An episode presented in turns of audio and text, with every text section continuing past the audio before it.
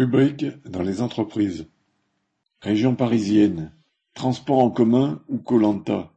Prendre le métro ou le RER en région parisienne devient un véritable parcours du combattant, tant les travaux se multiplient sur le réseau.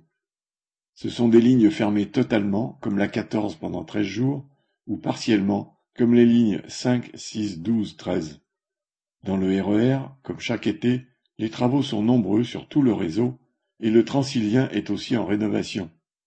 Ainsi, les habitants de Creil, travaillant à Paris, usagers du RER-D, vont devoir changer plusieurs fois de ligne, la 12 puis la 13, pour prendre une navette bondée à Saint-Denis Université pour rentrer chez eux le soir.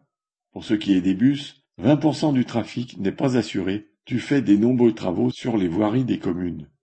À cela s'ajoutent les tableaux d'été des métros qui prévoient moins de trains alors qu'en temps ordinaire, les rames sont déjà bondées.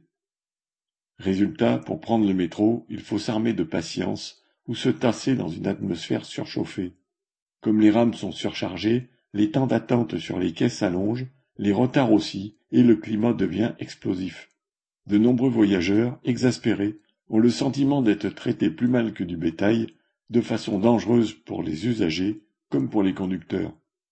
Les travaux de maintenance sont bien sûr nécessaires, et ils se font logiquement en été, mais ils se concentrent cette année pour une seule raison. L'approche des Jeux olympiques, pourtant prévue depuis sept ans, oblige IDFM, la RATP et la SNCF à accélérer des travaux reportés jusque-là faute de budget ou d'anticipation.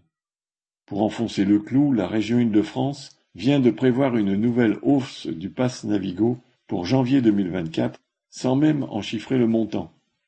À quand des transports enfin décents et gratuits Aline Urbain